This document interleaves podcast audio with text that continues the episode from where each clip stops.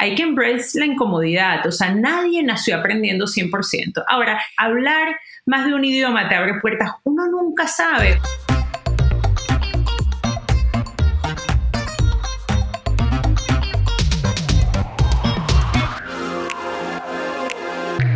¿Qué tal? ¿Cómo está la vaina? Te doy la bienvenida a este nuevo episodio de Despierta tus finanzas podcast. Como siempre, una hemorragia de placer poder compartir contigo conocimiento, reflexiones, tendencias, conceptos que te impulsen a crecer y construir tu bienestar en tus propios términos. Y hablando de construir bienestar, una de las cosas que tengo que reconocer que a mí en lo personal me abrió muchas puertas, particularmente en el plano profesional, es haber sido bilingüe. Fíjate una cosa, cuando uno es bilingüe y particularmente en el idioma inglés, como una de esas dos lenguas que dominas, puedes de alguna manera comunicarte con el resto del mundo, porque nos guste o no, es el idioma oficial, si se quiere, del mundo de los negocios. Algunas personas así como dicen también, y es así en efecto, que en el mundo diplomático el idioma oficial es el francés, y no el que hablo yo, sino el francés formal.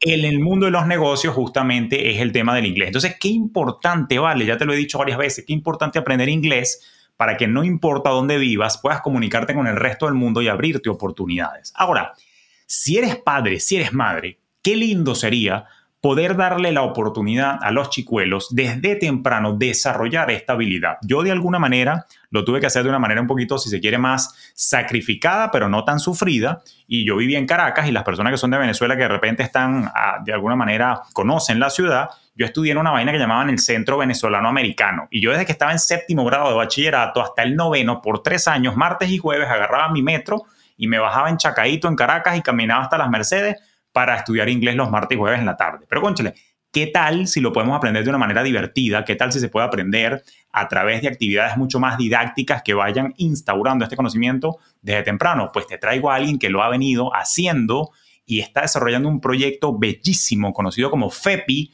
que viene de feliz y happy, y justamente está haciendo que nuestros niños aprendan con mucha felicidad. Y tengo el doble gusto y placer de que esta persona no solamente es una mujer emprendedora, sino también que es una de mis alumnas queridas del programa Focus Mujeres Emprendedoras. Así que sin mayor preámbulo, quiero caerle a preguntas a mi querida Ronit Shiro. Ronit, bienvenida a Despierta tus Finanzas Podcast. Esta es tu casa, ¿cómo estás? Hola Julio, muchísimas gracias por la invitación y bueno, qué placer estar contigo aquí, eh, realmente con el profe, como es mejor conocido Julio.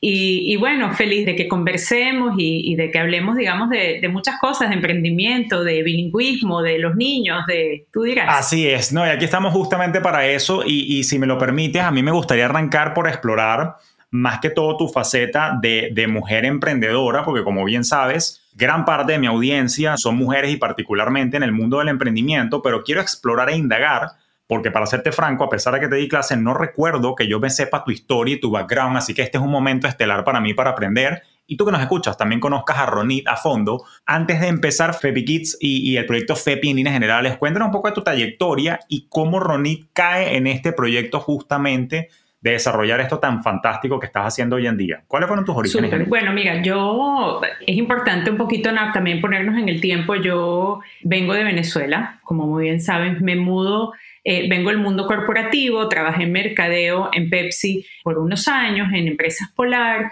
llego a Estados Unidos con un bebé en brazo, con ganas de hacer muchas cosas, pero bueno, con unos retos que, por, por, más que sea nos trae la inmigración.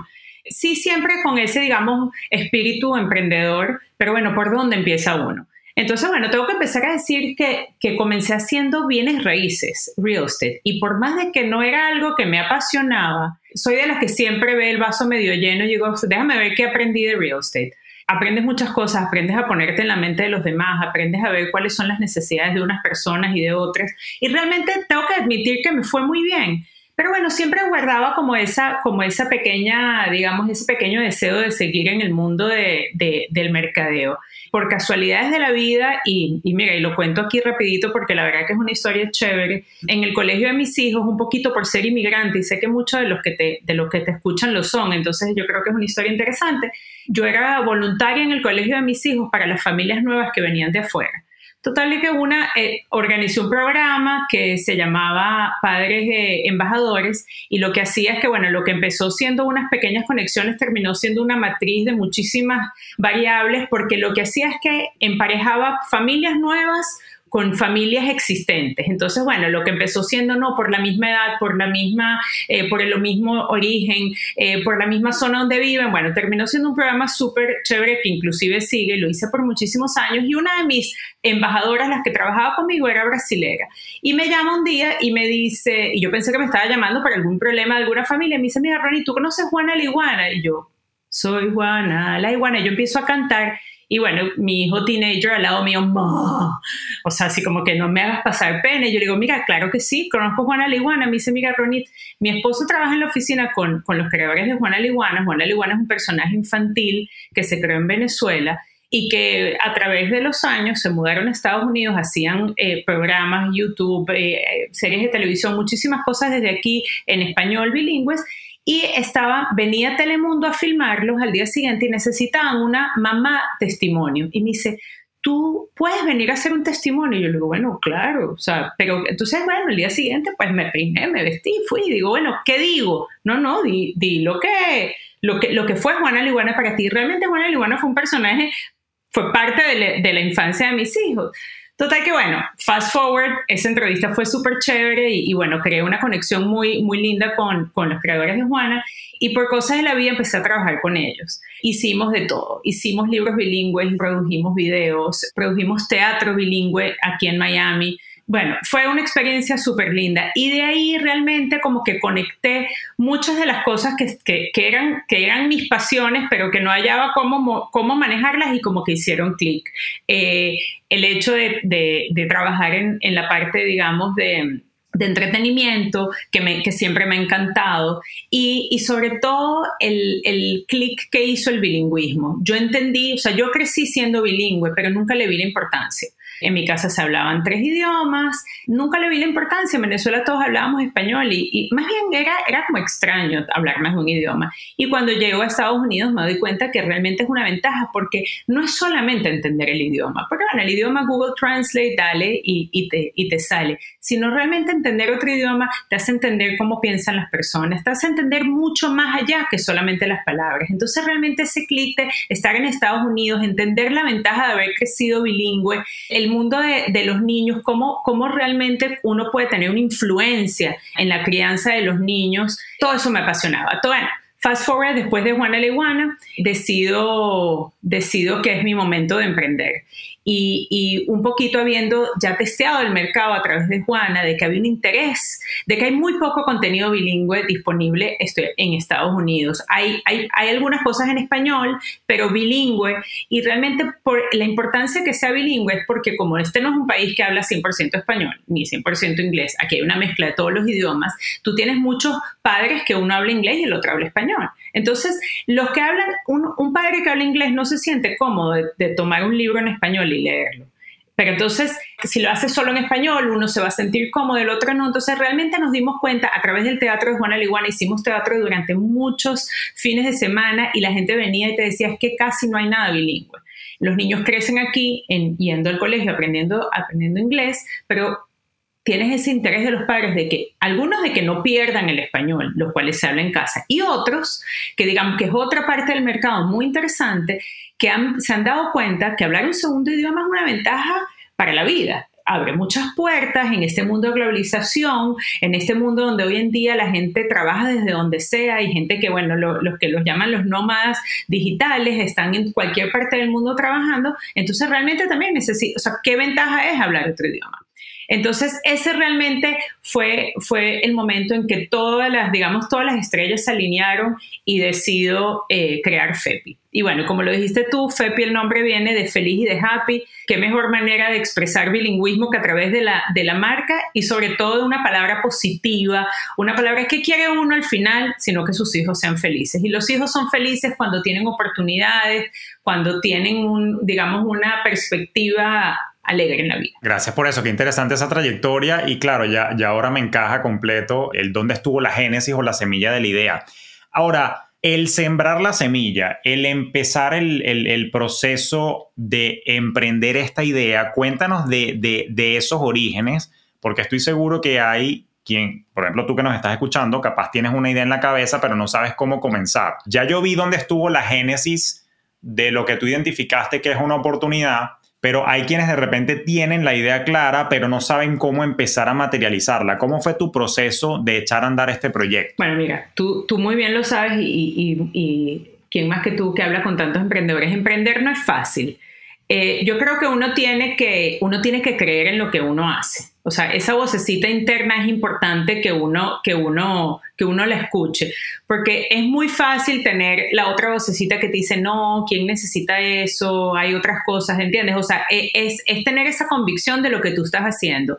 A mí me tomó, me tomó bastante tiempo, digamos, eh, yo digo bastante tiempo, a lo mejor no es nada en, en, otros, en otros mercados, pero estuve prácticamente un año eh, organizando el, el, digamos, este emprendimiento. ¿Por qué? Bueno, más adelante vamos a hablar de, digamos, de qué, qué es lo que ofrece FEPI, pero yo quería desarrollar contenido original contenido original que sea bilingüe. Yo, yo, no, yo quería eh, tener ese, ese elemento distintivo. Y bueno, y hablamos, hablando de Focus un poquito, donde te conocí y, fuiste eh, el profe. yo me acuerdo en la primera clase de Focus y que, dijeron qué, tienes, qué no tienes. O sea, yo entré a Focus, a, este programa de Mujeres Emprendedoras ya, ya desarrollando esta idea, pero bueno, me sirvió para validar muchas cosas y para darle forma y estructura, lo cual fue maravilloso. Pero yo me acuerdo que en la primera clase nos dijeron, si puedes poner en una matriz qué tienes y qué no tienes, qué te gusta y qué no te gusta y dónde estás tú en este momento del emprendimiento. Y yo me acuerdo que se rieron mucho y, y, tú te vas a reír porque es el lenguaje. Yo dije, yo no quiero y no tengo, pero no quiero tener un producto chimbo.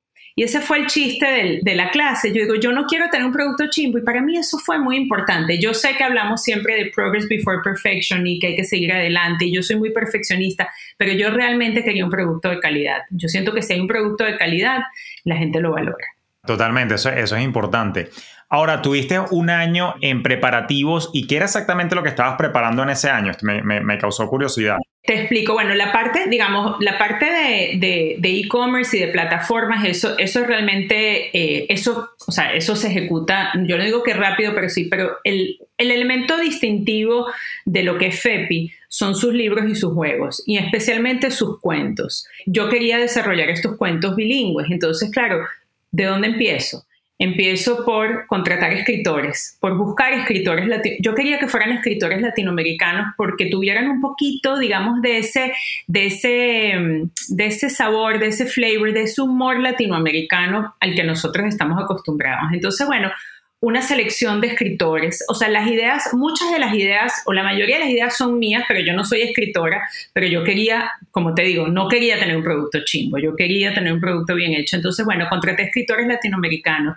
Luego vino la parte de la traducción, porque la mayoría de nuestros, todos nuestros libros son eh, inglés en un lado, español en el otro. Y bueno, luego te, puedo hablar de, otras, de otros elementos distintivos del producto, pero em, necesitaba traducción. Y, te tengo que confesar que yo pensé que la parte de la traducción al inglés iba a ser lo más fácil, que cualquier persona que sea bilingüe me lo iba a traducir.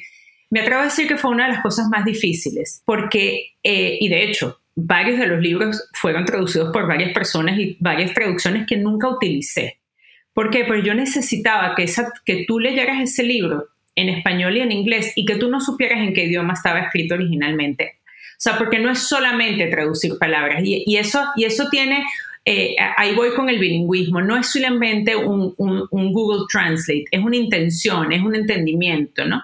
Entonces, bueno, vino, vinieron las traducciones, vinieron las ilustraciones. Para mí la parte, sobre todo para, para el desarrollo infantil de un libro, la parte era muy importante que las ilustraciones hablen por sí solas. O sea, tú sabes esos niños que se ponen a, a ojear libros y que se echan el cuento solo, es porque las ilustraciones le hablan. Todo eso es un proceso. Entonces, bueno, todo eso yo necesitaba tener el producto listo, digamos, antes de sacarlo. Entonces, bueno, todo eso, todo eso fue lo que, lo que, lo que, en lo que trabajé.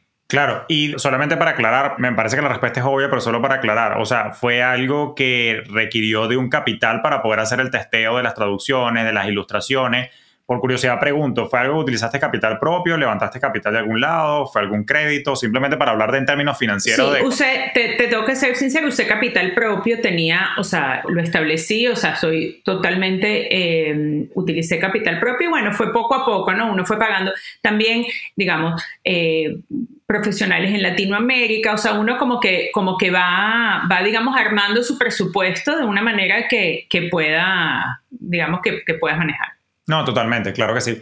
Y una vez que el, que el producto estuvo listo y arrancaste con la oferta inicial, ¿cómo diste con los primeros clientes? Porque eso es una pregunta que me hacen mucho y te la quería hacer a ti también, porque mucha gente tiene una idea o tiene un producto, pero no, no necesariamente sabe, o sea, a ver, me ha pasado y he observado como, como asesor, consultor y profesor del mundo del emprendimiento y finanzas que muchas veces uno es experto en la idea y en la solución que quieres traer al mundo, pero mosca, a mí mismo me pasó, yo no, yo no sabía nada de mercadeo, ahorita hace un pelín más. ¿Cómo arrancaste ese proceso de comercialización y posicionamiento de tu idea en particular? Cuéntanos un poquito de ese, procedimiento. Mira, te cuento una cosa muy particular que me pasó. mientras yo estaba, yo, yo estaba desarrollando varios libros a la vez, estaba medio indecisa en cuál iba a ser el primer libro con el que iba a lanzar, porque tenía varios en paralelo, y arranca la pandemia. Yo no tenía nada impreso todavía, o sea, físicamente no tenía nada, o sea, los libros, ya, ya varios libros estaban escritos, estaban ilustrados, estaban, eh, pero, em, y bueno, no he dicho todavía, pero bueno, realmente los libros eran parte, son parte de una caja, hoy en día se venden también por separado, que ahorita en, en, breve se los explico, pero eh, habla, para no distraerme el punto de mercadeo, yo no tenía nada listo, estaba todo, digamos, en proceso y arranca la pandemia. Y yo digo, bueno, ¿y ahora qué? O sea, porque recuérdate que todo paró, todo el que producía, todas las fábricas, o sea, muchas cosas se detuvieron. Y, yo tenía como un remordimiento de que yo tenía una cantidad de contenido listo, pero no impreso, digamos, no físico. Y, y, no sé si recuerdas que había la gente que tenía niños chiquitos estaban desesperados, o sea, ahorita qué hago con ellos, ¿no? Bueno, entonces yo eh, una noche dije, ¿sabes qué? Yo tengo esta cantidad de, contenido, ¿sabes qué? Yo voy a regalar un paquete digital. Un poquito era mi, como mi aporte, era una, es una canción, un cuento, un juego, eh, hojas de colorear, un paquete completo de, digamos, de, de, y bueno, me puse rapidito a producirlo en formato que pueda ser eh, de manera para compartirlo y, y, realmente a través de eso es que fui ganando personas interesadas. O sea, ¿entiendes? De, de alguna manera fue un win-win, porque gané emails de gente interesada, gente que me empezó a seguir por las redes sociales y a la vez ellos recibían, digamos, esta, esta caja virtual. Y otra cosa que fue una casualidad muy grande, eh, como te decías, yo estaba indecisa en cuál de los libros lanzar primero.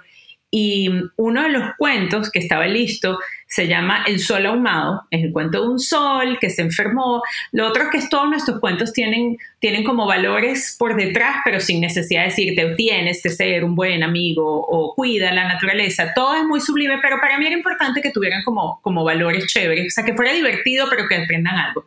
Y este es un cuento, para decírtelo rapidito, de un sol que se enfermó porque había mucha contaminación. La ilustración del sol de la portada era un sol con un tapaboca o sea, yo creo que yo antes de la pandemia no había visto un tapaboca y cuando yo, cuando yo me veo en esta situación, yo digo, este es el libro. Es el sol, es el tapaboca, hay que cuidar el ambiente y, y lanzo con ese cuento. Y realmente yo creo que eso fue, fue así como, una vez más, todas las estrellas se alinearon. Claro, y en ese momento, solo para aclarar, en ese momento, o sea, no, no tenías audiencia, no tenías base de datos, no tenías follow, simplemente... No tenía nada. Yo, yo me voy a Así fue, así fue creando mi base de datos. Así fuiste creando tu base de datos. Pero fíjate qué interesante porque hay una frase que no sé quién la dijo, pero me viene siempre a la mente, que dicen que la suerte es cuando la preparación y la oportunidad se encuentran. Y fíjate que tú estabas lista hasta con el sol con tapa boca, sin saberlo intencionalmente, en el lugar indicado, en el momento indicado para lanzar el proyecto.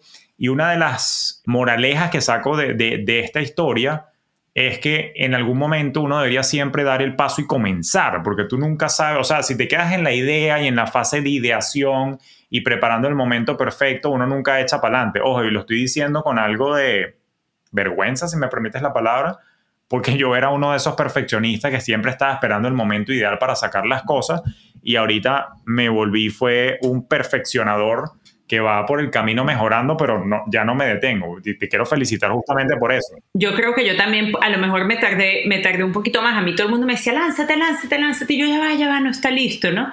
Pero bueno, esto fue el empujón. Como te digo, no estaba listo, pero lo lancé, di ese regalo, digamos, fue esa oportunidad. Ahí está, pero esa es una muestra de que uno no es perfecto, sino perfectible y que tienes que ir validando y mejorando sobre la marcha. Esto sí creo que lo dijo el fundador de LinkedIn, que él decía que... Yo siempre lo digo, esa frase siempre la digo.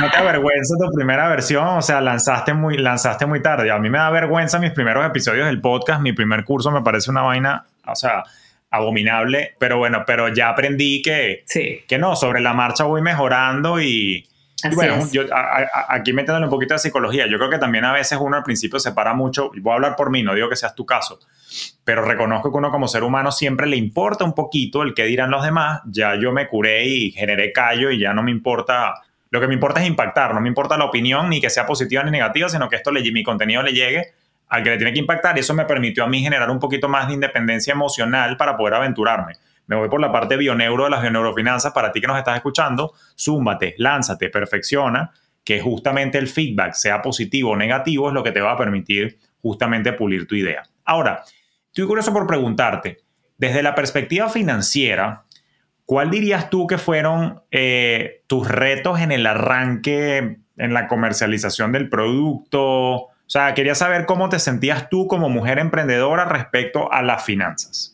Bueno, mira, yo vengo a estudiar administración y me encantaban los números y siempre, o sea, digamos, todas estas materias financieras siempre, siempre me apasionaban. De hecho, en mi past life fui profesora en la Universidad Metropolitana de, lo que se llamaba contabilidad o matemáticas financieras uno me encantaba, me encantaba y, bueno, por ahí todavía veo gente que me dice, profe, y yo no, el profe es otro, pero, pero me encantaba, pero claro, eso nunca, nunca lo vi como una pasión para trabajar en finanzas, pero sí las entendía muy bien.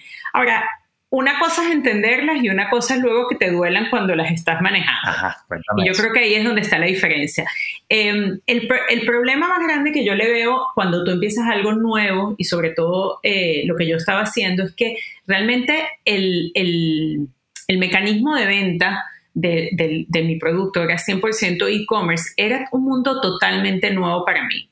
Y yo creo que todo el mundo va se, va equivocando en algunas cosas, pero lo que pasa es que todas las plataformas digitales cambian muy rápido. Y, yo creo que, o sea, la curva de aprendizaje es costosa. Yo creo que eso fue lo que, lo que más eh, me impactó porque sentía que no tenía control. O sea, cuando tú hablas de ads, cuando tú hablas de, de ¿sabes? De, de, todo, digamos, todo lo que tenga que ver con la inversión en, en medios digitales, eh, era totalmente nuevo para mí. Nunca lo había, o sea, yo había trabajado en corporación, había trabajado en, en, productos de consumo masivo, había hecho muchas cosas, pero realmente nunca, nunca en el medio del e-commerce. Entonces, realmente yo creo que sí, todo el mundo comete errores, yo admito, admito personalmente que también los cometí y, y, posiblemente los sigo cometiendo, pero realmente ahí es donde económicamente, donde sentía de que yo no tenía, o sea, no tenía como que el dedo puesto sobre, sobre el sobre el termómetro, ¿no? Claro, totalmente. No, pero qué, importante. Pero sí, lo que, lo que dices es muy, es muy, muy cierto. Ahora, tengo una pregunta que siempre le hago a mis mujeres emprendedoras cuando pasan por acá, solo por mera curiosidad. ¿Cómo lidiabas al momento de arrancar con la idea con tus otros roles como mujer. No es ningún secreto, ya lo he dicho antes, es algo que es evidente, salta a la vista, que la mujer tiene una carga un poco más pesada desde la perspectiva de actividades y quehaceres en el día a día, porque es el rol de madre, el rol de hija, el rol de hermana, eh, el rol del, del, hogar. Y sí, o sea, hay que reconocer que de alguna manera la sociedad latina en la que nosotros nos desenvolvimos nos condicionó con más o menos esa, sí, esa, esa desbalanceada situación, de alguna manera. ¿Cómo lo viviste tú? Porque una de las cosas que me llega mucho en mi audiencia, eh, las chicas que no, no saben cómo conseguir el tiempo para desarrollar una idea y nada, curioso por saber cómo lo viviste. Mira, muy buena pregunta. Se me vienen varias cosas que te quiero decir. Una, yo siempre he trabajado, a mí, a mí honestamente me encanta trabajar. O sea, lo tengo que decir, o sea, a mí me encanta trabajar en, digamos, en el hogar, pero fuera del hogar. Yo creo que es cuestión de balance. Mis hijos se ríen muchísimo cuando yo digo todo es balance. Sí, sí, ahí va a decir mami, todo es balance. Es que realmente todo es balance. Y yo soy fiel creyente que mientras más cosas tienes que hacer, más te organizas. Yo soy muy organizada y mm, a lo mejor no soy tan ordenada, que, en español, by the way, existen esas dos palabras, organizada y ordenada que no en todos los idiomas lo existen. Yo soy muy organizada y yo creo que eso es clave. A mí siempre me, eh, y te digo, y tengo esa vena emprendedora, vengo de familia de emprendedores, tengo un buen, un buen support group, O sea, tengo un esposo que me apoya, eh, siento que mis hijos lo ven y lo admiran, eh, colaboran cuando tienen que colaborar, en, mismo el trabajo, o sea, yo he tenido ferias, vengan y ayúdenme, o sea, todo eso, yo creo que ese, ese mm, enseñar a través del ejemplo es importante. Ahora, el tema de mujer es una cosa que me hace recordar algo que creo que lo hablamos tú y yo una vez, pero yo estuve hace poco en, en, un evento, estaba con mi esposo y conocimos una gente nueva y la gente dice, oye, mucho gusto, le dice a mi esposo, tal, eh, tú mucho gusto y tú mucho gusto, ¿tú qué haces?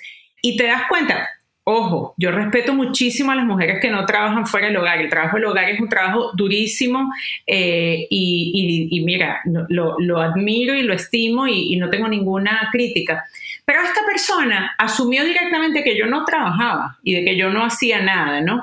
Y para mí eso fue cuando, cuando esa persona se fue, yo le digo a mi esposo, sí, yo también hago algo, mucho gusto, yo soy Roniti, hago a FEPI. Es muy duro luchar contra eso, ¿entiendes? Por otro lado, tengo, tengo amigas que entonces Ronita, que trabaja, la que esto, la que está ocupada. O sea, como que siento que como que uno, uno cae como que dentro de una cajita, ella es la que trabaja, ella es la que... Pero a mí, yo realmente disfruto de estar en esa cajita, ¿entiendes? En esa cajita, ella es la que emprendió, ella es la que le podemos preguntar, pero, pero no es fácil, no es fácil, no es fácil porque, bueno, porque hay cosas que tienes que balancear y tienes que dejar, pues, de un lado, pues, algunas cositas, ¿no? Sí, yo, yo creo un poco en ese tema también, creo que del, del, balance, eh, me he encontrado con múltiples definiciones, inclusive hay gente que me ha argumentado o contraargumentado que el balance en verdad no existe y que, que por cierto, eso, fue un insight como, como, como, interesante, o sea, no es que vives desbalanceado, sino que te equilibras, tú dirás, bueno, bueno, es lo mismo, no, sino que hay semanas donde tienes que echarle más pierna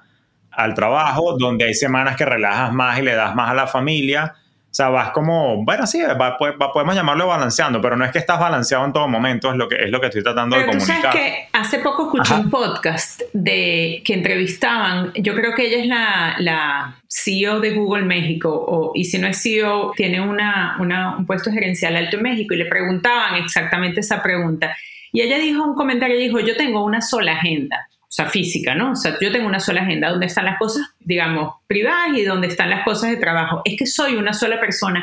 Y tú sabes que a mí, yo, yo tengo, bueno, yo tengo mi agenda digital, pero yo tengo un cuaderno donde voy anotando todo. Y realmente yo tengo un solo cuaderno. Hay páginas que le pongo cosas personales y a la otra porque realmente uno es una sola persona, entonces sí, tú te tienes que dividir, tú no puedes llenar un calendario completo de cosas personales cuando, cuando tienes un emprendimiento que depende, sobre todo en el mundo del emprendimiento, donde todo depende de ti, donde no hay un, un, un 9 a 5 donde, donde a la mitad de la noche se te ocurren cosas y, y si sabes que si no las ejecutas tú, nadie las va a hacer.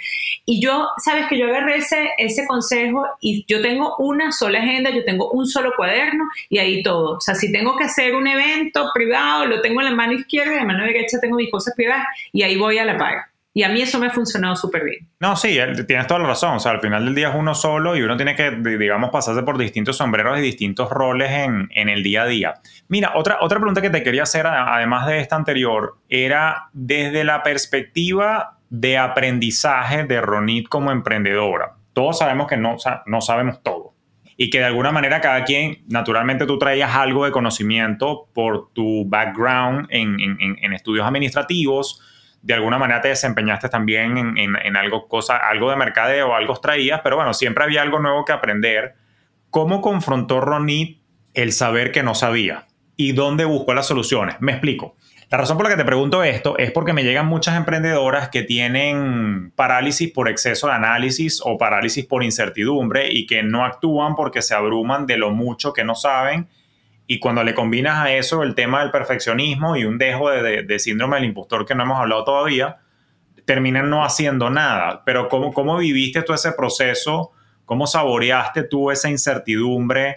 Y, y, desde dos perspectivas, incertidumbre de mercado, que no sabías a ciencia cierta cómo validar lo que estabas haciendo, pero también cómo desarrollo las cosas que no sé, por ejemplo, en comercio electrónico, que no era lo mío. ¿Cómo viviste ese proceso? Quiero, quiero entenderlo para que nos quede eso como de, de reflejo y moraleja. Yo te voy a decir una, una frase que, que siempre repito. Yo digo, el emprendedor todo el día está incómodo. Yo asumí, digamos, esa descripción. O sea, yo todos los días de mi vida estoy incómoda por algo porque no lo sé Entonces, yo creo que yo aprendí a vivir con esa incomodidad, ¿sabes? O sea, estás, estás en una plataforma nueva y, o sea, hace cinco minutos, o sea, antes de conectarme contigo, a través de la plataforma del procesamiento de pagos, me llegó un, un cambio y entonces yo todos los días, o sea, yo creo que cuando el emprendedor deja de estar incómodo, no está avanzando. Y yo realmente al principio no me gustaba porque, porque no venía, no, no vengo de, digamos, de, no venía de ningún otro emprendimiento para saber que esto pasaba. Y yo decía, Dios mío, todos los días tengo que aprender algo nuevo. Pero sabes que como que eh, lo asumí y asumí de que tengo que preguntar. Asumí de que, de que, sabes, uno viene de una, después de muchos años de, de, de profesión, uno siente que uno debería estar en una posición de que uno sepa. Yo asumí de que está bien que uno no sepa y que hay que preguntar. Y te lo digo, todos los días de mi vida yo estoy incómoda por algo, todos los días, a nivel laboral. Y eso es lo que me empuja. El día a día hay algo que no sé y algo que pregunto. La parte, digamos, digital era la que, la que, digamos, menos conocía y lo que hice fue buscar ayuda. Y sigo, digamos, sin saberlo. O sea, ayer tenía toda una cosa y dije, yo sí sé, yo lo voy a poder solucionar. ¿Sabes qué? No lo puedo solucionar, ya me pregunté. O sea, yo creo que eh, asumir de que uno no lo sabe todo o sea, ya, ya, te, ya te da un camino adelante, ¿no? Ya te, ya te da permiso de alguna manera de, de, preguntar. Es buscar ayuda. O sea, buscar ayuda y preguntar, oye, qué pena, yo no sé esto, adelante. Qué interesante eso y qué bonito, ¿no? Lo que me acabas de decir, porque básicamente es una invitación a abrazar la incertidumbre, pero fíjate que, qué interesante, ¿no? Porque es un punto de vista neurocientífico. Una de las cosas que, que, ocurre es que al cerebro no le gusta la incertidumbre, o sea, le genera estrés, te pone a generar cortisol. Siempre lo cuento y no me canso de repetirlo. Por eso es que desde la época de la prehistoria, los seres humanos hemos consultado a los oráculos, a las brujas, a los pitonizos. Siempre queremos tener certeza de lo que va a pasar. Hoy en día, en la era moderna, de repente un poquito el péndulo, la astrología. Siempre estás buscando algo que te diga determinísticamente qué es lo que va a pasar para tú poder conectar con la paz. Pero no me había sentado a meditar lo que acabas de decir. O sea, para mí me cayó así como el 20, como que coño, es verdad. Te estaba escuchando. Y yo decía, es verdad, yo siempre estoy incómodo por algo. Ahora, como experto en haberse enfermado por estrés, sí te reconozco que hay que buscar la manera, que a mí, me ha tomado años, y yo sigo trabajando para que sepa, no es que soy perfecto, yo es que ya lo logré, pero hay que, hay que saber abrazar, o sea, hay que saber, ahora que te escucho, hay que saber entonces enamorarse de, de, la, de esa incertidumbre, pero tratar de combinarlo quizás con algunas otras disciplinas alternativas, llámalo meditación, respiración, lo que te provoque, de forma tal que consigas relativa paz dentro de esa situación. Porque, por ejemplo, a mí por muchos años me costó hacer las paces con incertidumbre. ¿Qué incertidumbre? Vamos a estar claro, un emprendedor, yo sé cuánto estoy cobrando este mes, pero no hay garantía que voy a cobrar lo mismo el mes que viene. Ojo, puede que venda el triple en programas, en asesorías, consultorías, en citas, como puede que no. Entonces, dependiendo de tu personalidad y particularmente si eres como yo, que eres Virgo ascendente Virgo, perfeccionista, de paso economista, que tienes que estar proyectando todo el tiempo y que quieres tener todo bien trazado, bien cuadrado, pana, tienes que quebrar ese molde y o sea, aprovecho que hay momento de vulnerabilidad para decir que es uno de los retos más pesados que a mí me ha tocado en el, en el, en el mundo del emprendimiento, pero me gustó eso, sí, definitivamente tienes que acostumbrarte a esa, a esa incomodidad del día a día porque siempre aparece un peo nuevo. Se cayó la plataforma, mira, no, que no sé qué cosa. Pero yo digo que ese, para mí esa es la mejor descripción de, del emprendimiento. O sea, y yo creo que cuando yo asumí de que en este mundo el emprendimiento eso iba a ser así, me dejé llevar, ¿no? Es así. Eh, o sea, asumir de que, de que es que por eso es un emprendimiento, o sea, por eso es algo nuevo. Totalmente, sí, como diría mi amiga Estefanía fue que hacer aceptación radical de las vainas como son y no, no pelearlas para, para no sufrirlas. Mira, interesante hasta acá. Ahora, quisiera explorar un poco más, porque tú que lideras este proyecto FEPI, feliz, happy, eh, básicamente, que por cierto, en Instagram te conseguimos como FEPI Kids, ¿no? F-E-P-P-Y Kids, FEPI Kids. Sí. Y la página web, fepi.com. Fepi.com, buenísimo.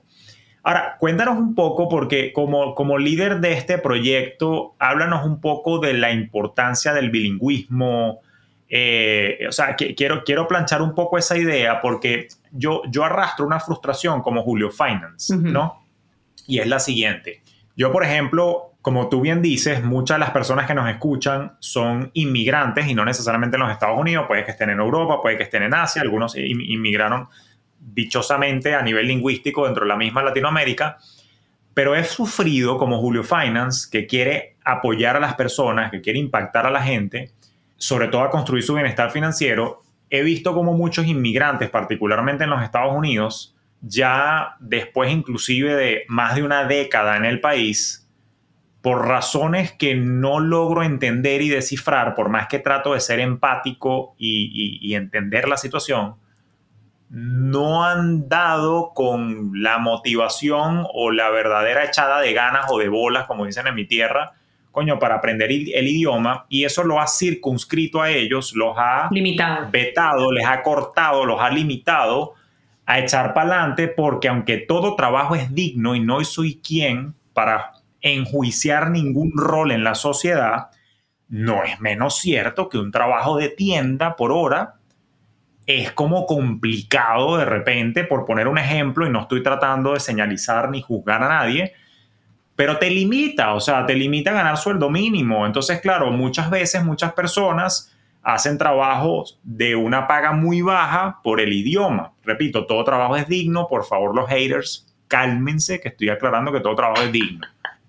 Pero ¿qué es lo que ocurre? Que si he visto y conozco casos, y si me estás escuchando, te quiero mucho, sorry, o sea, te amo, pero es una realidad, mi querida amiga, ya sabe quién es. Oye, pana, es 10 años acá y te quejas que la vaina está jodida, que la vaina está cara, que no sé qué cosa, pero coño, para, nunca te dignaste a estudiar inglés. Entonces, ¿cómo coño quieres conseguir un trabajo de oficina y no salir del trabajo de tienda en Victoria's Secret para echar para adelante si no estudiaste? Entonces, coño, es importante eso, es importante desarrollar la herramienta básica, al menos de la comunicación en el idioma del país donde estás, adoptarlo para poder echar para adelante. ¿Cómo has visto tú esto? ¿Cómo has visto tú el mercado? Me imagino que has visto cualquier cantidad de estadísticas, estudios. Edúcanos un poco porque la verdad es que le quiero sembrar en la cabeza a la gente dos cosas. Número uno, échale bola de estudio inglés. Número dos, coño pana, impulsa a tus hijos, aún viviendo en un país de habla hispana, a que también adopten el idioma inglés de alguna manera a través de la oferta de FEPI porque les va a abrir las puertas del mundo. ¿Cómo has visto el mercado y el tema social al respecto? Me hiciste hacer un análisis mientras, mientras me hacías la pregunta. Tú sabes que eh, la inmigración, bueno, estamos hablando también, digamos, como dices tú, de los que, de los que se quedan en, un país de habla hispana y hablan inglés, pero aquellos que, que tuvieron que emigrar, emigrar es como emprender. O sea, porque emprendes una vida nueva, emprendes una, una nueva... Y, y, vuelvo a mi tema de la incomodidad. O sea, el idioma es una incomodidad. Mira, yo, o sea, yo hablaba inglés, pero bueno, no, o sea, hablaba inglés, escribía inglés, estudié eh, parte de mis estudios aquí, pero bueno, no es lo mismo cuando yo escribía el primer email, cuando yo llegué aquí, de que cuando tú escribes ahorita emails y, y, cuando, y cuando, digamos, eh, te, te comunicas 100% en inglés es una incomodidad. Entonces, eh, por ahí como estamos hablando del tema de emprendimiento, hay que, hay que embrace la incomodidad. O sea, nadie nació aprendiendo 100%. Ahora, el tema de, de que tú dices es 100% cierto. Hablar más de un idioma te abre puertas. Uno nunca sabe. O sea, te lo pongo de esta manera, Julio. Yo no sé si, si tú te piensas en 30 años atrás, unos cuantos años atrás, tú pensabas que te ibas a ir a Venezuela. No necesariamente. Yo no lo pensaba, por ejemplo. O sea, no, o sea, nunca lo, nunca lo, nunca dije no, no de este agua no beberé, pero no era, no era parte del plan en algún momento. Entonces, realmente el tema, a mí lo que me apasiona muchísimo y, por eso me apasiona tanto FEPI, porque yo digo, ¿sabes qué? Sabemos lo difícil que es aprender algo cuando uno ya es adulto. Mismo lo que tú estás diciendo, la vendedora de Victoria's Secret, oye, no, es que es muy difícil. A esa persona le digo, échale bola, porque realmente puede hacer una diferencia. Pero, pero ¿sabes a quién le estoy hablando yo? A los que tienen niños chiquitos. O sea, e, es ahí donde yo te digo, tienes una varita mágica porque enseñarle a los niños un segundo idioma cuando son pequeños es mucho más fácil. Ellos son pequeñas esponjitas. Entonces están los padres que dicen, no, que se van a confundir y van a hablar más tarde. Mira, yo tengo niños grandes, todos hablan. Tarde o temprano todos hablan. Entonces realmente es un poquito también ese, digamos, esa carrera, no, es que que hable mejor, todos van a terminar hablando. Entonces, dales un segundo idioma cuando son pequeños. Eh, es verdad, es un trabajo darles un segundo idioma, sí, es costoso a veces, pero, o sea, digamos, digamos, tú, por ejemplo, que tuviste que irte todo, dos veces a la semana a, tomar tus clases de inglés, pero realmente vale la pena. Mientras más pequeños son, los niños más van absorbiendo. Ahora, el tema de, de y, y, volviendo a la vendedora de Victoria's Secret, el tema de hablar un segundo idioma va mucho más allá de solamente la comunicación y la comunicación efectiva ideas, oportunidades de trabajo, es realmente ser capaz de pensar como otras culturas, ser capaz, es como cuando tú ves una película en otro idioma. Eh, o sea, yo, yo la mayoría de las películas extranjeras igual las leo y, y, y cuando tú las lees tú te das cuenta, tú dices, oye, está traducido, pero realmente el que entiende el idioma que están hablando, entienda, hay un efecto, hay una parte, digamos, que no se puede describir, que tú, que tú captas de ese idioma. Entonces, bueno, mi aporte y mi, y mi, y mi, y mi, realmente mi pasión es que los niños crezcan con oportunidades. ¿Y qué más oportunidades de que hablen más de un idioma? Que, estén expuestos a más de un idioma y que no sea, y esto es una cosa muy FEPI, que no sea un trabajo, ni para los padres ni para los niños. O sea, yo, no, yo nunca, yo no fui nunca la mamá de, bueno, siéntate a hacer planas ahora y escribimos 20 veces. No, fue ni, no ha sido ni siquiera mi estilo de parenting. Entonces, yo no quería, o sea, esto es un poquito FEPI, es un poquito también un reflejo de, lo que, de las cosas en las que yo creo, digamos, en mis valores.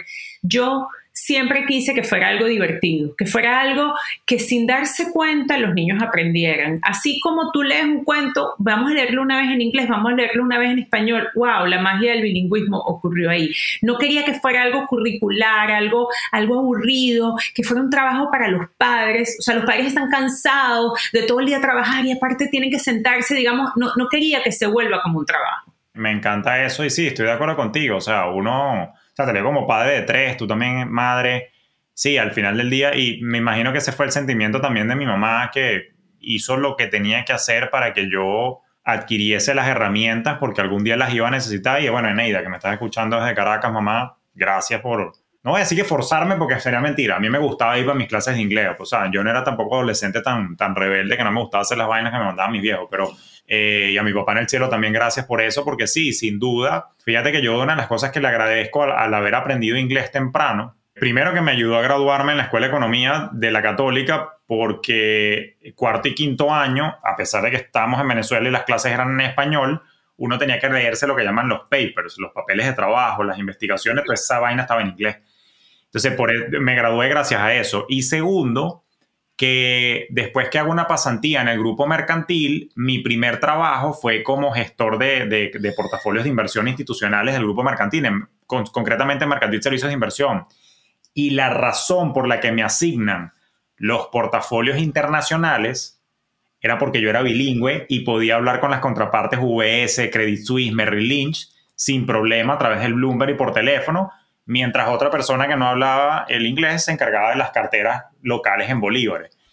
Y por supuesto, eso me abrió las puertas. Después mi siguiente trabajo fue tesorero de una casa de bolsa y lo mismo, internacional. Y cuando fui tesorero de un banco en Venezuela, después me dicen, coño, vente para Nueva York y abren, las oficinas de representación y llévala tú porque eres el bilingüe, porque el dueño del grupo financiero no hablaba inglés. Entonces, bueno, ya déjame mandar yo a mi embajador, pues está bien, aquí va Julio y ellos fueron los que me sacaron. Entonces, fíjate, todo por haber estudiado inglés por tres años, martes y jueves, y agarrar mi metro. Tienes razón, de hecho, me sentí un poquito medio asshole eh, con lo que dije hace rato, pero bueno, este, ya la gente me conoce que no, no es por mala intención, pero tienes razón porque es verdad, es mucho más fácil aprenderlo cuando eres niño y yo entiendo que hay un proceso de degradación de la calidad de las neuronas que hace que a medida que uno va avanzando en edad, sí cuesta más el aprendizaje, pero una advertencia para la gente que tiene las neuronas más frescas, en mi humilde opinión, y yo que he estudiado la neurociencia, evidentemente el proceso de neuroplasticidad, coño, sigue vigente en la medida que tú sigas incentivando el uso del cerebro.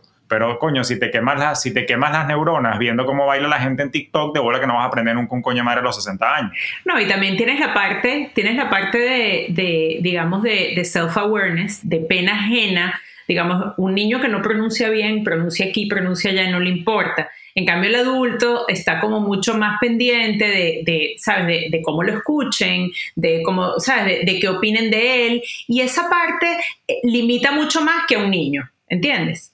Mira, mira qué interesante, porque, porque se conecta con una vaina que tengo yo rato diciendo en el podcast, el tema de tener un poquito más de, yo le llamo a eso, capaz, no sé si es el término correcto, pero yo le llamo independencia emocional. Es decir, cuando tú te deslindas del qué dirán, te sueltas más. Y ahora que lo dices, te sueltas también más con los idiomas. Y tienes razón, porque yo tengo una amiga, que ella es maracucha, por cierto, trabajó conmigo en el, en el grupo mercantil, vive hoy en día en los Estados Unidos, este, le va muy bien acá, ella habla su inglés pero yo sí veo que la chama se cohibe, bueno, la chama, ella, ella ya eh, tiene hijas grandes, pues se cohibe de hablar inglés frente a las hijas, porque también las hijas que son una, unas bueno, ya veinteañeras se burlan. A mí mis hijos A mí mis hijos me critican todo, pero tú sabes, o sea, te critican cómo se pronuncia, cómo no se pronuncia. O sea, tengo, tengo cantidad de chistes de cosas. Mira, tengo un chiste buenísimo y lo voy a echar aquí porque, porque porque lo otro que yo le digo a mis hijos, ya te he dicho muchos de mis valores de mamá, balance, pero otras cosas que lo que yo digo es que no hay nada mejor que reírse de uno mismo. Y eso se lo digo a mis hijos todo el tiempo. Yo cuando, cuando hablaba inglés, pero no hablaba inglés, digamos, hablaba un poco menos bien, yo pensé que ese dicho que dice blessing in the sky era blessing in the sky. Y entonces yo, a mí me parecía que tenía sentido. Y yo un día le digo a mis hijos, porque blessing in the sky, y señalando, y mis hijos, o sea, blessing in the sky, mami. Y yo le digo, ¿sabes qué? Blessing in the sky and in the sky, en los dos. Así quedó. No hay nada mejor que reírse uno mismo, porque ¿sabes qué? Es, esa misma, es esa misma incomodidad, o sea, uno tiene que reírse de sí mismo y uno tiene que avanzar.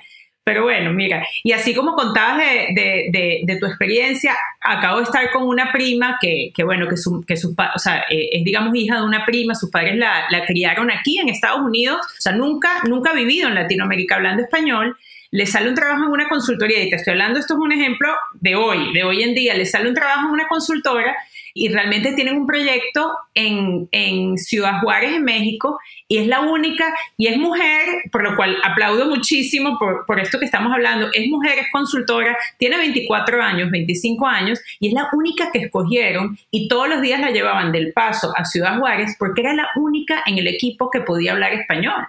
Entonces, o sea, imagínate las oportunidades. Bueno, y con eso se ganó un premio de la consultora más joven. ¿Por qué? Porque, porque hablaba español. Fíjate, se le abren los caminos, sí, sin duda. Además de los caminos profesionales, en, eso lo he escuchado yo también, sobre todo de gente que vive en Europa, que está como más expuesta aún a más idiomas y tiene gente trilingüe y, políglotas, es también el contacto con otra cultura, ¿no? Que también te, te amplía mucho eso. Pero yo creo que I rest my case. O sea, sin duda hay que ser bilingüe y particularmente en este mundo globalizado, nos guste o no, donde la hegemonía, si le queremos llamar de alguna manera, eh, de la economía americana y su preponderancia en el acontecer geopolítico internacional, pues el inglés naturalmente es una herramienta. Ronit, no me resta más que agradecer, esta hora pasado volando, pero mira, ¿dónde podemos seguir aprendiendo de esto? Cuéntanos un poco de qué herramientas nos ofrece FEPI a los padres, qué tipo de cuentos, productos, qué tienes exactamente, para qué rangos de edad. Háblame de la oferta de FEPI y dónde la consigo. Bueno, en nuestra página web, para empezar, que es fepi.com, fepi, F-E-P-P-Y, viene de feliz y de happy, eso no se les puede olvidar. ¿Qué ofrecemos? Ofrecemos recursos para que puedas exponer a los niños a ambos idiomas de una manera divertida. ¿A través de qué? A través de juegos y a través de, libros. Entonces, ¿cuáles son los productos que ofrecemos? Ofrecemos cuentos bilingües y, y ya les voy a explicar un poquito más de los cuentos. Ofrecemos juegos educativos, divertidos, memoria, bingo, rompecabezas, todo en inglés y en español. Así como tú te pones a jugar un rompecabezas y, los niños, y, los niños cada vez van aprendiendo un poquito más. O sea, a lo mejor la primera vez en un juego de memoria simplemente voltean, eh, voltean las dos fichas porque quieren, eh, digamos, emparejar la imagen. Y después eh, ven que en una dice sol y en una dice san. La mayoría, bueno, la mayoría no, todos nuestros cuentos y los juegos eh, están relacionados. Los puedes comprar separados, los puedes comprar juntos. ¿Qué quiere decir? Que puedes comprar el libro del sol ahumado y puedes comprar el juego de memoria. Si compras los dos juntos, bueno, hay un mejor precio, pero los puedes comprar. ¿Qué quiere decir? Que la, la, idea es que a través de la repetición los niños absorben el nuevo vocabulario. Entonces, las mismas palabras que están en el cuento, las mismas palabras que están en los juegos, de manera que, de, de, de forma divertida estés inmersa a ambos idiomas. Una, una cosa que no quisiera dejar de contarte es algo que tienen nuestros cuentos, que es, que es un elemento distintivo y, yo creo que hace mucho la diferencia. Nuestros cuentos, como expliqué, son inglés y en español, pero me pasó y, me tomo un minutico para, para contarte esto. Apenas yo lancé, alguien me mandó un mensaje directo y me dice, en inglés me dice, what about pronunciation? ¿Qué pasa con la pronunciación? No, me pregunta, perdón, primero me preguntan, eh, ¿tienes que ser bilingüe? Y yo le digo, no, todo nuestro contenido es bilingüe, inglés y español, y he hecho todo mi cuento, mi pitch. No, pero ¿qué pasa con la pronunciación? Y yo, la pronunciación. Te confieso, Julio, que yo me congelé por 24 horas. Yo no hice nada un día completo pensando en cómo iba a contestar ese mensaje. Y al día siguiente activé un proyecto que obviamente está listo y está rodando, es buenísimo. Todos nuestros cuentos tienen un código QR en la, en la primera página. Cuando tú escaneas el código QR, tú puedes escuchar y ver, porque convertí todos los cuentos en audio, videos. ¿Qué quiere decir? Hay niños que son visuales, hay niños que son más auditivos. Tú le pones un botón, tú puedes nunca prender la computadora si tú quieres. Hay padres que dicen no, no pantalla, solo el libro, pero si tú quieres poder tener acceso a esa pronunciación, a ese audio, tú le pones play y tú escuchas el cuento en español y escuchas el cuento en inglés. O sea que esto no solamente para aprender español aquí, sino que mira, en Latinoamérica para aprender inglés. Entonces, bueno, todos nuestros cuentos tienen ese acceso directo y gratis a los audio videos, tenemos los juegos y tenemos también el sistema de suscripción, es una caja de suscripción que te que te incluye los juegos, los cuentos y otras actividades. Directamente el que se suscribe lo recibe directamente en su casa. ¿Cuál es la ventaja? No tienes que salir a pensar, a buscar qué le compro esta vez, cómo le sigo, eh, cómo lo sigo exponiendo el español. Mes a mes te llega esa cajita a tu casa y tienes un cuento divertido, un juego educativo y muchas más actividades. Eso es lo que ofrecemos y, y, y bueno, y ahí está. Ah, y, y, espérate, se me olvida. Y acceso a música, acceso a música bilingüe. Yo creo que el, sé que nos estamos quedando sin tiempo. Otro día quisiera, otro día hablamos de la música, pero para mí las tres aristas para exponer a los niños otro idioma son los cuentos, los juegos y la música. El problema es que la música ya no se vende. Entonces, todos nuestros cuentos tienen, están relacionados a una canción que produjimos de forma bilingüe, inglés y español y en ritmos modernos, y donde puedes escuchar una vez más el mismo vocabulario. Pero bueno, eso es como un bonus porque realmente la música está disponible en todas las plataformas. Me preocupó algo que dijiste. Cuando dices eh, ritmos modernos, ¿te refieres a Bad Bunny o algo por el estilo así? Eh, bueno, no, no, pero bueno. ¿Sabes qué? ¿Sabes, ¿Sabes por qué lo digo? Porque los niños han perdido su espacio de su música. Los niños escuchan las canciones que, ¿entiendes? Cuando, nuestros, cuando nosotros éramos chiquitos le ponías play y oías el disco completo. Entonces tenemos la vaca lechera en reggaetón y los elefantes en merengue y bueno. qué bueno, no, está bien, echando vaina. No, qué bueno. Y que, creo que, creo que voy, a, voy a sumar un beneficio adicional que siento que dejaste por fuera, no intencionalmente, que es una oportunidad muy linda de bonding con nuestros hijos a través de, de un aprendizaje divertidísimo.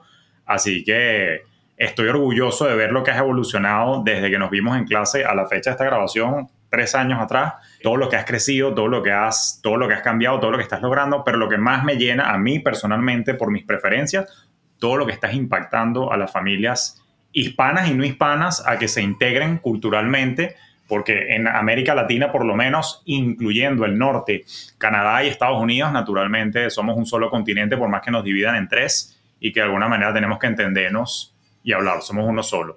Ronnie, gracias por tu tiempo, gracias por venir a esta que tú sabes que es tu casa y gracias por inspirar a la mujer emprendedora moderna que con algo tan lindo como el idioma puede impactar y tú que nos escuchas con cualquier idea que tengas, aventúrate, lánzate, abraza la incertidumbre, lo aprendiste de Ronit. Ronit, mil bendiciones y mil gracias. Muchísimas gracias, Julio. Qué placer tener esta conversación contigo. Gracias. No, no, encantado. Y para ti que nos escuchas, ya lo sabes, sigue trabajando en tu bienestar. No pierdas la oportunidad de aprender ese segundo idioma, que en este caso, a los efectos prácticos, lo que hablamos hoy fue inglés, pero si te fuiste para Europa, bueno, el idioma que te sirva allá. Y si te fuiste para Asia, bueno, échale bola porque el japonés y lo que es el chino y toda esa vaina es medio jodido. Pero lo importante es que te comuniques para que no se te cierren las puertas. Así que por lo pronto no me resta más que desearte un próspero, productivo, pero sobre todo bilingüe día siempre que te ayude a avanzar, progresar, pero sobre todo monetizar tus talentos sin fronteras, porque en Internet Nation no hay fronteras y para eso el inglés va a ser muy útil. Así que por lo pronto, nos escuchamos en un próximo episodio. Te deseo un feliz día.